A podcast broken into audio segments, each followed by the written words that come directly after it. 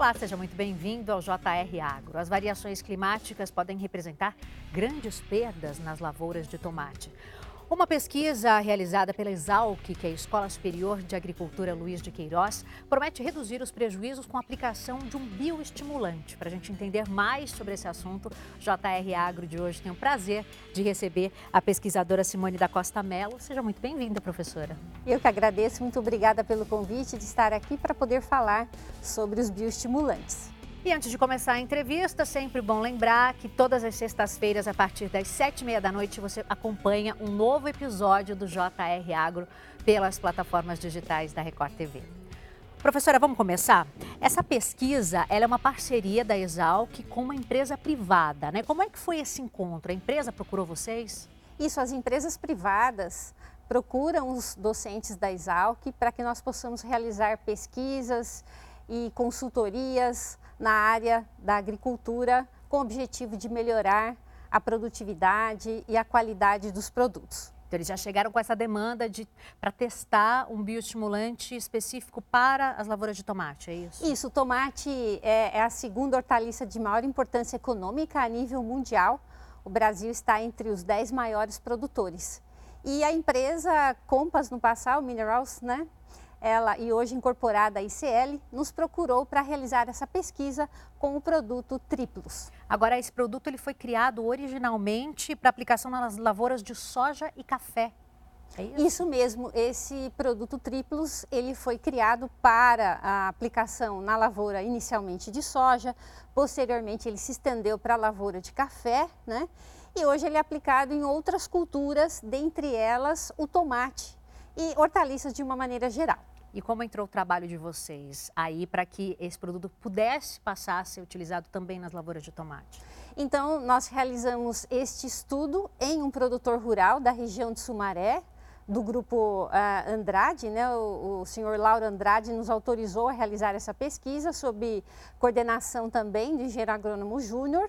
E nós desenvolvemos então esta pesquisa com os nossos alunos da Exalc, com o objetivo de entregar para o produtor a melhor época de aplicação e dosagem na lavoura de tomate, para que isso realmente funcionasse e o produtor pudesse ver resultados positivos tanto na produtividade quanto na qualidade. E o que é um bioestimulante, professora? O bioestimulante, ele não pode ser confundido com um fertilizante. Embora o bioestimulante contenha nutrientes, ele contém também componentes bioativos. E esses componentes bioativos, eles estimulam o metabolismo secundário das plantas, tornando as plantas muito mais tolerantes às adversidades climáticas, como excesso de temperatura ou temperaturas muito baixas, ou falta de água, falta de luminosidade. Então, condições de seca, condições de dias nublados, condições de temperaturas adversas que o tomate não tolera,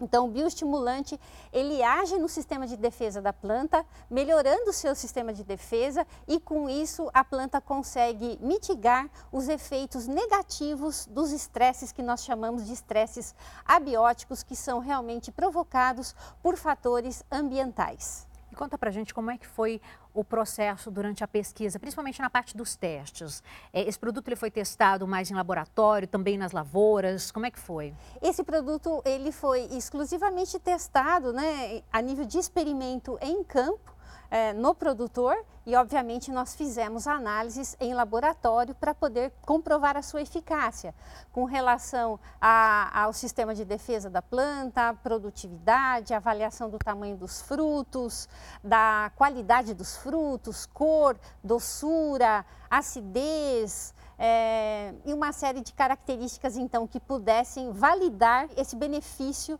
do triplos para a cultura do tomate. Agora, professora, falando sobre os resultados, o bioestimulante de fato deixou a fruta mais resistente às variações climáticas? Esse produto em específico, o Triplos, realmente ele aumentou a produtividade e ele melhorou a qualidade, de forma que ele é, melhorou inclusive a coloração do fruto. A coloração vermelha dos frutos do tomate se deve principalmente à presença do licopeno que é um excelente antioxidante, né, que deve ser consumido por nós, inclusive para combater doenças como o câncer. Então, ele intensificou a produção de licopeno, os frutos ficaram muito mais vermelhos e, além disso, reduziu a acidez, melhorando então o sabor do fruto, a doçura do fruto. Então, ele impactou tanto na aparência quanto no sabor. A pessoa que adquire, que compra o consumidor final, consegue sentir a diferença? Consegue sentir a diferença se ele tiver é, como comparar, comparar né, claro. com a, uma lavoura que realmente não teve a aplicação deste produto. E a gente consegue dizer quanto que aumentou a produtividade a partir do uso desse produto? Sim, nós aumentamos a produtividade em 20% com a aplicação deste bioestimulante. Então, isso é um ganho bastante expressivo para o produtor, né? E, e com isso ele consegue ter, obviamente, maior lucratividade e é, colocando na mesa do consumidor um produto também de melhor qualidade. Professor, o Brasil produz aí quase 4 milhões de toneladas de tomates. Há pesquisas que ajudam aí a diminuir as perdas, aumentar a produtividade, são bem, bastante importantes, né? Isso são muito importantes porque cada vez mais as adversidades climáticas têm limitado a produção, né? É, reduzindo a produtividade, é, reduzindo a qualidade dos frutos. Então, é, esse ganho em produtividade é extremamente importante porque o produtor, com, isso, ele consegue garantir a, a, a sua lavoura e, obviamente, reduzir as perdas porque nós sabemos que o custo de produção de tomate hoje é muito alto.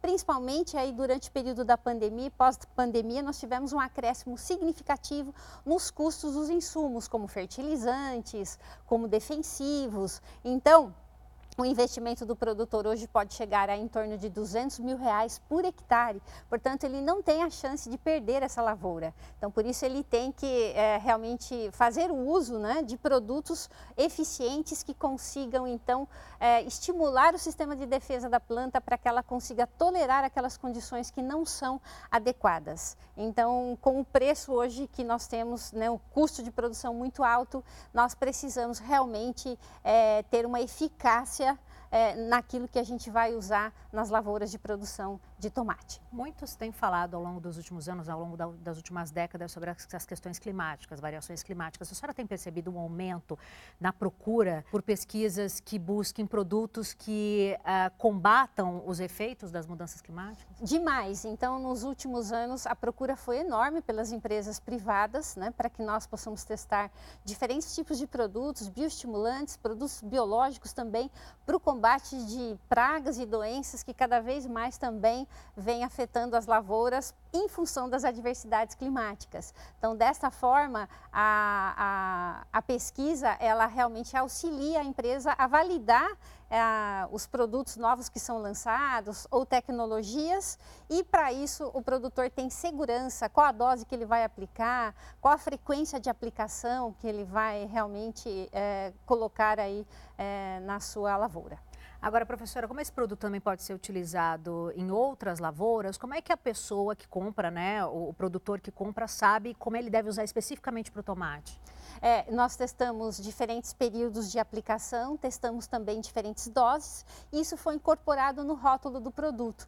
Então, hoje, para a cultura do tomate, o triplozinho específico, né, nós aplicamos entre 1,5 a 2 ml por litro do produto no período de aplicação 45, 60, 75 e 90 dias. Então são quatro aplicações nestes períodos após o transplante das mudas para que o produtor então garanta a resposta da planta. Então o período de aplicação é extremamente importante porque ela precisa de um tempo para que o seu sistema de defesa seja estimulado corretamente. E com isso, quando a adversidade climática chega, realmente a sua lavoura já está pronta para vencer aqueles efeitos negativos do excesso, principalmente a gente, aqui, a gente aqui na região tem excesso de temperatura. Em alguns períodos também a gente pode observar que nós tivemos temperaturas muito baixas em alguns anos no inverno, falta de luz, que é um fator que afeta é, de forma negativa a produtividade de tomate. Ele não fica colorido, os frutos ficam menores, temos distúrbios fisiológicos nas lavouras, como podridão apical, é, podemos aumentar a incidência de doenças, então tudo isso é, não é, é favorável para o produtor. Por isso que ele tem que lançar mão então dessas tecnologias. Agora eu gostaria de entender se esse produto ele pode ser utilizado para todas as variedades de tomates? Sim, pode ser aplicado é, em todos os materiais genéticos que estão presentes no mercado. Independentemente de onde fica também a, a lavoura, em qual parte do país, porque a gente também tem variações climáticas dependendo do lugar do, do lugar do país onde estamos. É né? uma, uma excelente colocação que você fez, porque com certeza as variações climáticas também vão afetar as respostas das plantas. Então, é, nós garantimos 20% de aumento de produtividade nas condições climáticas em que nós realizamos, mas obviamente pode acontecer uma variação nessa resposta. Então, a resposta é positiva, mas ela pode variar de uma região para outra em função realmente da intensidade do estresse, da duração desse estresse, né, da, o, o, qual, qual o tipo realmente de estresse que está é, atuando de forma mais forte, se é a temperatura baixa, a temperatura alta ou falta de luz. Então, tudo isso, obviamente, pode afetar a resposta no que diz respeito ao aumento da produtividade e da qualidade dos frutos. Então, essa variabilidade o produtor sabe que pode acontecer.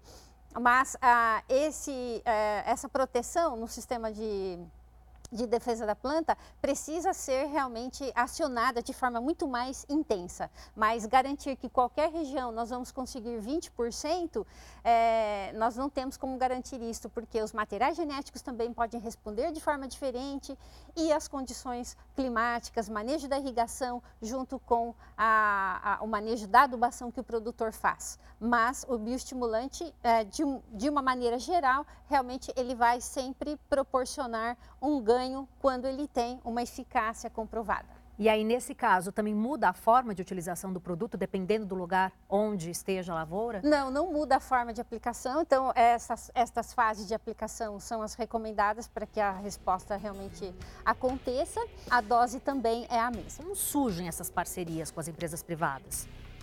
Ah, essas empresas privadas é, buscam né, os pesquisadores é, que atuam em diferentes áreas e através de contratos é, estabelecidos entre a empresa e o docente, né, é, para a realização das pesquisas e das consultorias.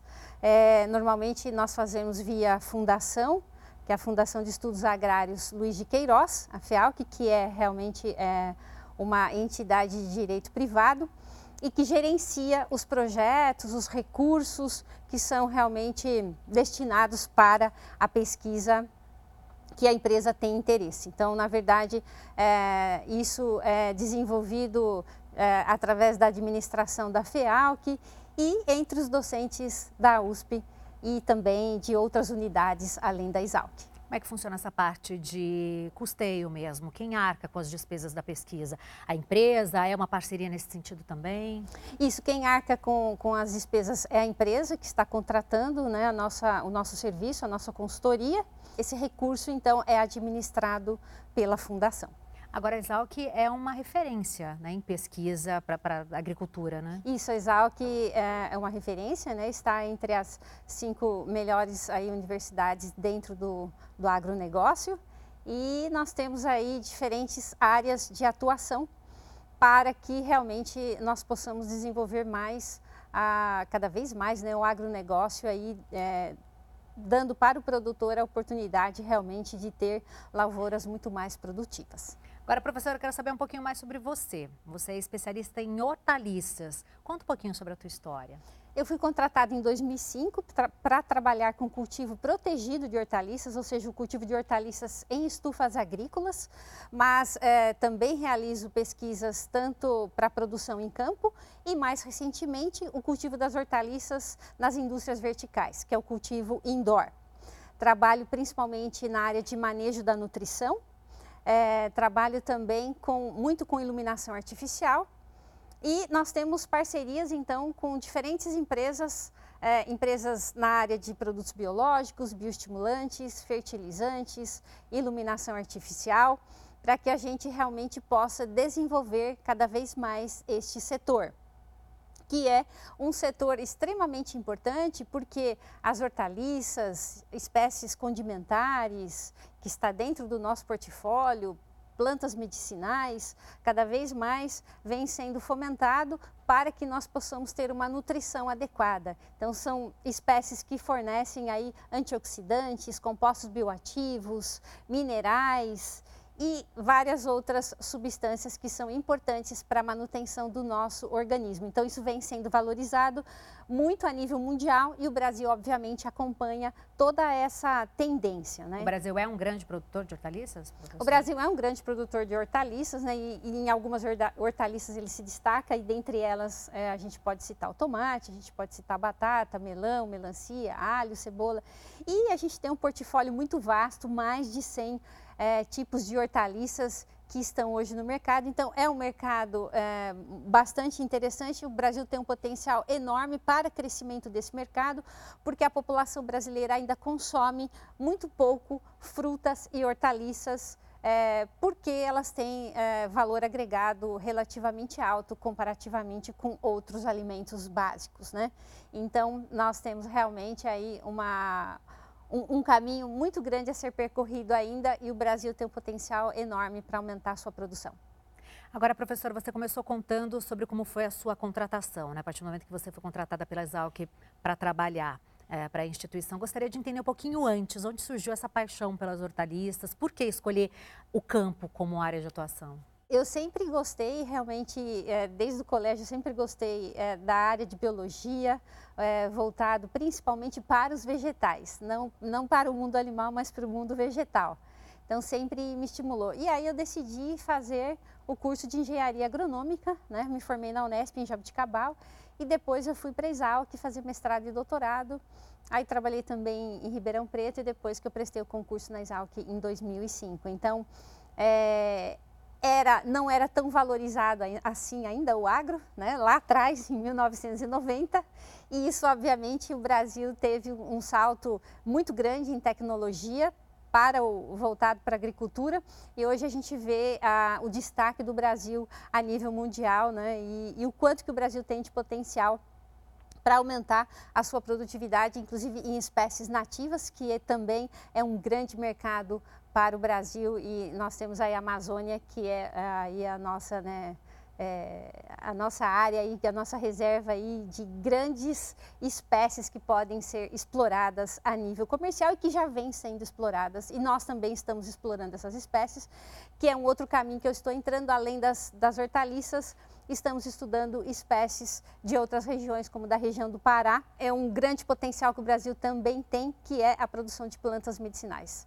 E além disso, há, como eu te disse, o uso da iluminação artificial. Então a gente tem parceiros, hoje empresas parceiras, temos contratos assinados com empresa americana, King LED, temos contrato com a Nortel e vamos lançar agora em agosto a tecnologia da iluminação artificial em pivô central para o cultivo da soja, do milho e de outras espécies em campo, com o objetivo também de aumentar a produtividade. Quando você aumenta a produtividade, você está indo na linha de sustentabilidade, porque você evita o aumento de área. Então, na mesma área, você consegue ter um incremento de produção. Então, com a iluminação artificial no pivô central para o cultivo da soja, a gente teve um incremento de produtividade de 26%. Então, o produtor tem uma alegria imensa em aumentar sua produtividade em 26% para uma das culturas de maior valor agregado que nós temos hoje, né, de grande potencial. Uma outra discussão que também, com o passar dos anos na última década, foi ganhando mais corpo e é uma discussão bastante polêmica, gira em torno da questão dos agrotóxicos. Gostaria que você contasse um pouquinho para a gente como é que anda essa discussão, se a gente consegue ver hoje uma utilização menor do que se via, de repente, há 10 anos. Lembrando que esse bioestimulante do qual a gente está falando aqui no programa não é agrotóxico, não tem nada a ver com isso, né? É, muito bem colocado por você, que é super importante a gente fazer fazer essa, essa, essa, essa contextualização, porque realmente o bioestimulante não é, é um agrotóxico, né?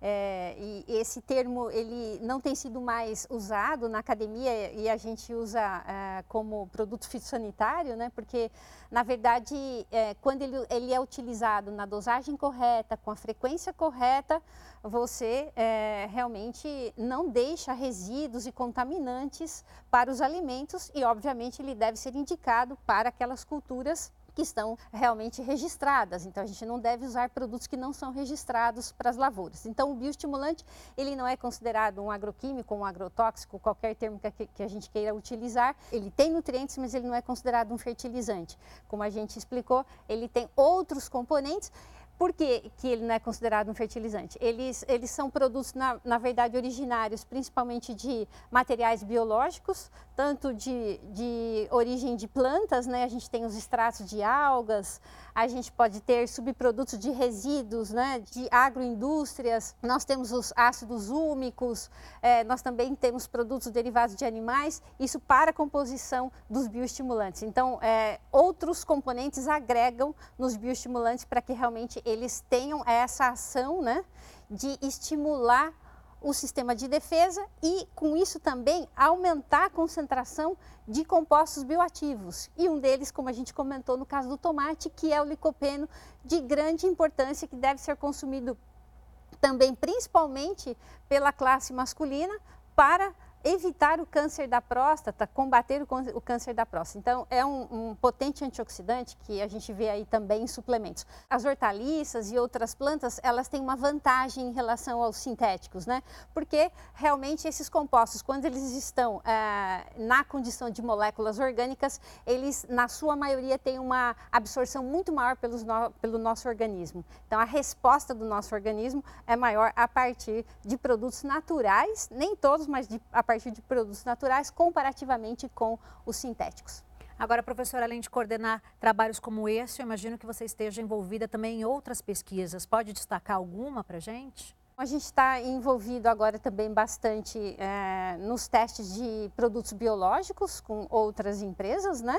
Para controle é, de doenças, para controle de pragas também, que esse é um dos grandes problemas que a gente tem também é, de redução de produtividade, né? porque os materiais genéticos você não consegue agregar no, único material genético de tomate é, todas as resistências que você gostaria e, e, essas respostas também mudam em função do clima. E esse é um, um mercado muito promissor, muito crescente, porque além dos produtos biológicos poderem controlar pragas e doenças, eles também é, estimulam metabolismo secundário, podendo agregar em qualidade para aquelas plantas que você tem interesse. Muito legal. Professora, eu quero agradecer muito a tua participação aqui com a gente. Infelizmente, nosso tempo acabou. Um prazer te receber. Muito bacana saber mais sobre uma pesquisa interessantíssima. Volte sempre. Muito obrigada, eu que agradeço. Você que está em casa já sabe, JR Agro é seu espaço para falar sobre agronegócio. Todas as sextas-feiras, a partir das sete e meia da noite, você pode acompanhar um novo episódio pelas plataformas digitais da Record TV.